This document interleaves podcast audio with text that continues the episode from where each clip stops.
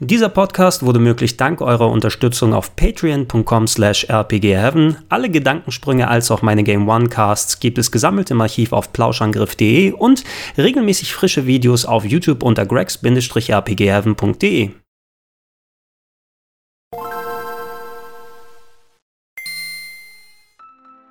Schönen guten Tag und herzlich willkommen zu Gregor Tested, das Secret of Mana Remake für PS4, PC und PlayStation Vita. Normalerweise mache ich solche Videos ja eher ein klein wenig Freeform. Das bedeutet, wenn ich äh, so ein Spiel durchgespielt habe, dann setze ich mich vor die Kamera und schwadroniere ein kleines bisschen, gehe auf ein paar Tangenten und fasse eigentlich relativ ausführlich meine Gedanken zusammen. Ähm, das will ich diesmal ein klein wenig anders machen und es wird eher an meine Top 101 beste Rollenspiel ever Serie erinnern, denn ich habe ja bereits ein ausführliches Video zu dem Remake gemacht. Es gab einen ja, Ersteindruck im Gregor Gyros Gaming Gyros, bei dem ich schon relativ ausführlich gewesen bin. Jetzt habe ich das Game eben durchgezockt mit knapp 13, 14 Stunden auf dem Tacho und äh, ja, ich habe einiges darüber zu sagen, aber das machen wir eben ein bisschen knackiger und präziser. Als das Remake das erste Mal der Öffentlichkeit angekündigt wurde, war ich, ähm, wie viele von euch da draußen, dezent ernüchtert, muss ich sagen. Ich habe immer insgeheim auf ein Remake gehofft von Secret of Mana. Die Spiele, die seit dem Release des äh, Super Nintendo Originals rausgekommen sind, die Sequels und Spin-offs, waren allesamt nicht ganz so gut äh, bis ziemlich mau verglichen mit dem Original. Und ähm, das, was wir jetzt gesehen haben, hat mich eher an Handy-Games erinnert. Ähm, und das muss äh, in den aktuellen Zeiten nichts wirklich Schlechtes sein heißen, aber man hat eben gesehen, dass da kein so großes Budget dahinter stand. Ähm, mich hat es am ehesten an das Remake ähm, des ähm, Vorgängers erinnert. Ähm, den Titel kennen wir als Mystic Quest auf dem Game Boy hierzulande oder Adventures of Mana, wie das Remake dann später gehießen hat ähm, für iOS und Android sowie die PlayStation Vita rausgekommen. Und das war eben ein solide budgetiertes und ordentliches Remake, was nicht allzu viel neu gemacht hat, dem man aber aber auch ja quasi die Sparflamme ein klein wenig angesehen hat und ähm, so den Eindruck machte auch eben ähm, das Secret of Mana. Jetzt, wo ich das Game durchgespielt habe, muss ich zumindest meinen technischen Ersteindruck ein klein wenig relativieren, denn äh, ich finde, man gewöhnt sich relativ fix dran, wie ähm, die neuen Designer die Sachen äh, reinterpretiert haben. Klar, es hat einiges an Charme eingebüßt, äh, verglichen mit dem klassischen Pixel-Look. Die 3D-Modelle hätten durchaus aufwendiger sein können und auch äh, solche Konzessionsentscheidungen, wie dass die Figuren in den ähm, neu animierten Cutscenes keine äh, Mundbewegungen haben. Sie sind dezent expressiv, aber ähm, trotzdem trotz der vielen Sprachausgabe, die da ist, ist eben keine Lippenbewegung zu sehen. Äh, man gewöhnt sich einigermaßen schnell dran. Äh, vor allem, weil die Farbgebung, finde ich, sehr gelungen ist, auch was die sonstigen Animationen, die Bewegungsphasen der eigenen Charaktere äh, und der Gegner und vor allem der Bosse angeht. Das ist eigentlich alles relativ ordentlich gemacht und eben auf einem Handy hätte ich sogar gesagt, das ist richtig, richtig gut geworden. Hier eben bei einem 40-Euro-Spiel hätte man da locker ein klein wenig mehr daraus holen können, aber vertraut mir, ne, wenn ihr ein bisschen weiter reingespielt habt und jetzt den Polygonen nicht komplett äh, abgeneigt seid, gerade durch die schöne Farbgebung entsteht eine ähnliche Stimmung, wie man es beim Super Nintendo Original hatte.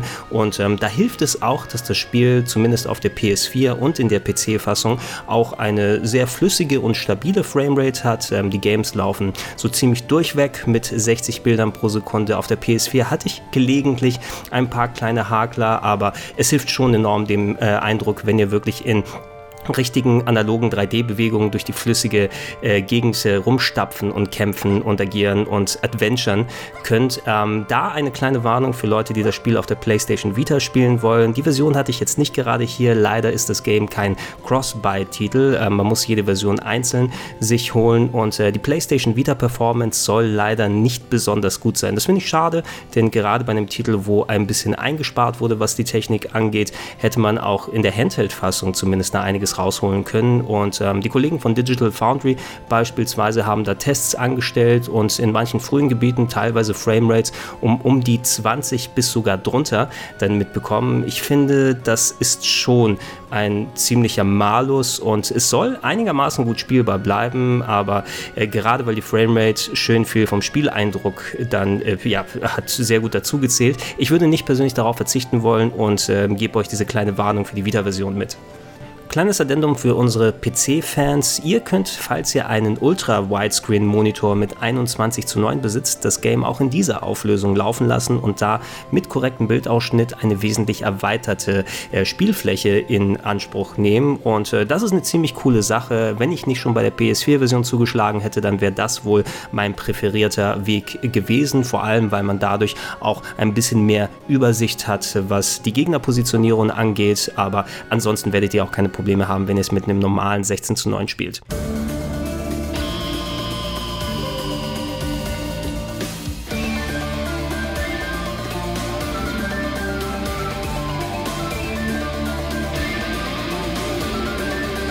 Ähnlich wie bei der Technik bin ich auch bei der Musik ein klein wenig zwiegespalten, denn ähm, einerseits wurde der Soundtrack, der komplett neu mit richtigen Instrumenten eingespielt wurde, ja, da gab es einige Tracks, die durchaus gelungen sind, aber bei anderen, da grenzt das fast schon an Kakophonie und hat nicht mehr wirklich viel mit dem magischen Soundtrack von Hiroki Kikuta vom Super Nintendo Original zu tun. Und äh, das ist wohl was, was auch die Entwickler gemerkt haben und äh, deshalb die Option im Menü eingebaut haben, jederzeit auf die klassische Musik Musik zu wechseln. Ähm, das habe ich nicht getan während meines Durchspielzugs und äh, auch hier muss ich sagen, man gewöhnt sich mit der neuen Optik und mit dem Rest auch an die Musik einigermaßen schnell, aber auch hier ist es eben ein Punkt, wo ein klein wenig Magie verglichen mit dem Original flöten geht. Was tatsächlich neu komplett gemacht wurde und das muss man zumindest für so einen budgetierten Titel von der Entwicklung her ähm, anerkennen, ist, dass äh, es komplette Sprachausgabe gibt und zwar nicht nur von Cutscenes, sondern jeder Dialog ist vertont in dem Spiel. Sowohl auf Englisch als auch auf Japanisch spielbare Sprachausgabe ist da. Der, ja, der englische Sprachtrack, da kann man auch wirklich sagen, halb gelungen. Die andere Hälfte muss man gucken, ob man dann damit zurechtkommt. Was die Hauptstimmen angeht, ähm, kann ich mich nicht wirklich beschweren. Die drei spielbaren Charaktere wurden schön ausgesucht und ähm, die anderen Figuren agieren oft ein wenig übertrieben theatralisch, passt wohl dazu, dass es eher so eine malerische Märchengeschichte ist, die hier erzählt wird und ja, tendieren oft ein bisschen zu overacten, was die Stimmen angeht. Das passt einigermaßen zu dem, was man hier drauf sieht. Äh, an manchen Stellen ist es aber auch ziemlich extrem geworden und äh, ich muss sagen, äh, ich habe nach meinem ersten Eindruck, wo ich ein bisschen zurückgescheut bin davor, ähm, habe ich mich fast schon gefreut, die neuen Stimmen zu hören, wenn ich in neue Gebiete gekommen bin, weil mal gucken, was für absurde Sachen sich die Leute jetzt ausgedacht haben. Und ich meine, hört euch mal dieses Beispiel an. Kann man sich nicht in das verlieben? Man muss es fast schon. Whoa! I saw a white dragon up in the mountains. They're supposed to be extinct. Was gibt's noch zu sagen? Im Großen und Ganzen ist das Secret of Mana Remake sehr nah am Original dran. Das bedeutet, Leveldesign ist fast eins zu eins übernommen worden. Ähm, es ist sogar so nah dran am Original, äh, dass eben jederzeit die äh, Map äh, des Spieles in der oberen rechten Ecke eingeblendet ist, was übrigens eine ziemlich coole Sache ist, äh, was einem nochmal ein klein wenig mehr Überblick gibt, ähm, aber auch parallel immer daran erinnert, wie gut die Pixeloptik damals ausgeschaut hat. Ähm, dafür sind einige einige Übergänge aus dem Spiel verschwunden, zum Beispiel der wunderbare Mode 7 3D-Effekt, wenn man mit den Canoni-Brüdern gereist ist. Ähm, der wurde hier durch einen schönen Ladebildschirm ersetzt. Ähm, dafür hat man aber ein sehr, sehr wichtiges Feature, was mir ähm, die Spielbarkeit auch enorm äh, ja, erweitert und äh, beigeholfen hat, nämlich, dass man Shortcuts machen kann, zumindest für zwei, äh, entweder Items oder Waffen oder Magien. Und äh, für Magien war das sehr, sehr, sehr nützlich, weil ich habe nach vielen Jahren wieder gemerkt, das Ringmenü Menü war Anfang der 90er eine durchaus innovative Idee, wo man eben jederzeit zwischen den Charakteren hin und her wechseln kann und durch im Uhrzeigersinn und gegen den Uhrzeigersinn dann Items, Waffen und Zauber auswählen kann. Das wird oft ein klein wenig unübersichtlich, äh, wenn man es heutzutage spielen will. Da wäre ich wahrscheinlich schneller zurechtgekommen, wenn es ein einfaches Pulldown-Menü gegeben hätte. Aber so konnte ich ähm, gewisse Zauber mir einfach auf diese Shortcuts da drauflegen und ähm, das hat mir gerade die späteren Bosskämpfe, wenn man mal seine Magien ausgebaut hat und äh, genau wie im Original sind Magien hier sehr overpowered. Ich habe die sowas von weggehauen und äh, kaum Delays drin gehabt, wie ich die Zauber dann machen kann. Ich glaube, einige Bugs wurden auch geschlossen. Es gab äh, einige Lücken im Super Nintendo Original, wo man mehrere Magien zusammen irgendwie casten konnte, wenn ich mich recht entsinne. Das hier klappt nicht mehr in der Form, aber zumindest die die Geschwindigkeit nacheinander, wie die Magien abgerufen werden, die ist immer noch recht hoch und diese Shortcuts, die helfen echt enorm weiter. Wenn ihr alleine spielt, ihr könnt das Game natürlich auch äh, selbstverständlich bis zu dritt hier an der PlayStation 4 zumindest spielen. Das geht relativ easy, indem ihr einfach weitere Controller pairt, sodass Leute dann reinkommen können. Ähm, das funktioniert aber leider nur lokal. Es gibt keinerlei Online-Modus, den ich eigentlich mir ziemlich erhofft habe hier. Ich hätte jetzt, wo ich es durchgespielt habe, durchaus Bock, mal ins Netz zu gehen und ähnlich wie bei Dark Souls vielleicht anderen Leuten bei Bossen zu helfen oder mal durch einen Dungeon durchzugehen, vielleicht da ein paar Experience Points mitzunehmen, aber Nein, das ist nicht vorhanden. Das müsstet ihr, wenn schon, selbst an der Konsole machen, was zumindest ein Vorteil ist gegen der Super Nintendo Classic Mini-Fassung des Originales, ähm, das nur zwei Player geboten hat, weil man da nur zwei Controller anschließen kann. Also hier ist das vorhanden, wenn ihr selber spielt. Einer der Knackpunkte beim Super Nintendo Original ist die KI der Kollegen gewesen. Also ihr habt eine der Figuren gesteuert und die anderen beiden sind, je nachdem wie ihr sie eingestellt habt,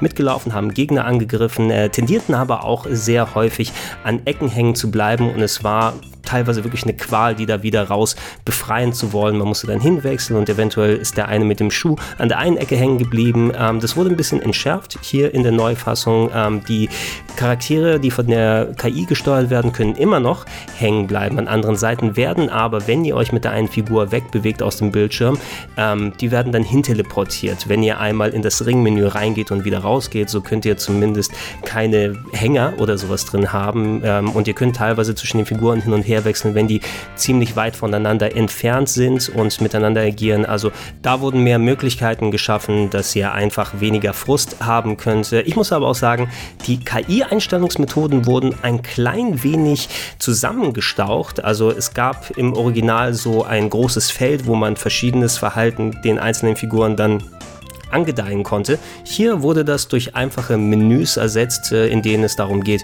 wie stark darf ich meine Waffe aufladen und äh, welcher Gegner wird angegriffen, wenn die Figuren den anderen angreift und so weiter.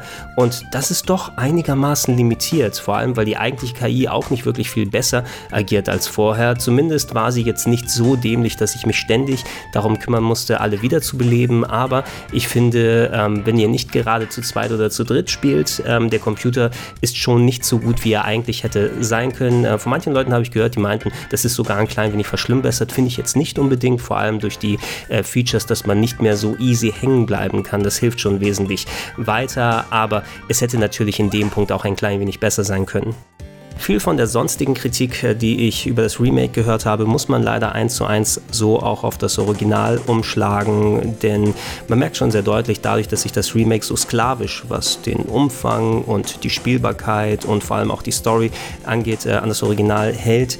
Äh, es ist eben ein Game aus Anfang der 90er und die Locations sind nun mal beengt und es gibt wenig Leute, mit denen man interagieren kann. Und auch die Story ist ja, ein klein wenig simpel erzählt, etwas zu melodramatisch. Es geht schon, aber das hat man in den Folgejahren doch einigermaßen besser gesehen. Ähm, was die Übersetzung angeht, die wurde komplett neu gemacht, so dass die mit der neuen englischen Sprachausgabe sowie äh, dem, japanischen Original da ein klein wenig näher dran ist.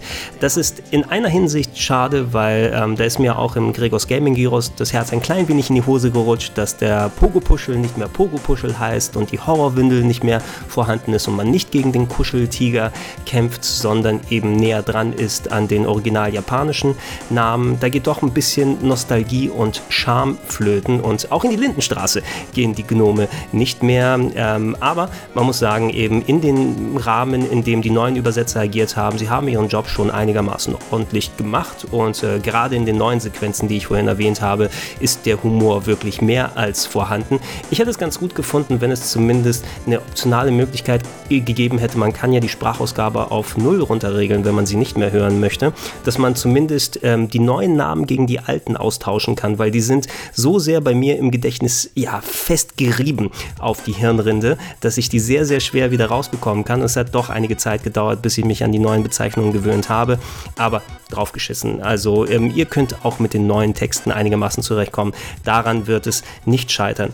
Ansonsten aber, auf spielerischer Art ist es eben weiterhin ein relativ komisches Action-RPG eben mit seinen fast schon MMO-Anwandlungen und ähm, Angriffsmustern mit ähm, Cooldown-Phasen, wo man Prozentanzeigen beachten muss, wo Angriffe und Verteidigungsaktionen automatisch ausgelöst werden teilweise. Ich super oft daneben gehauen habe und nicht ganz genau wusste, warum meine Attacken gebuffert werden müssen.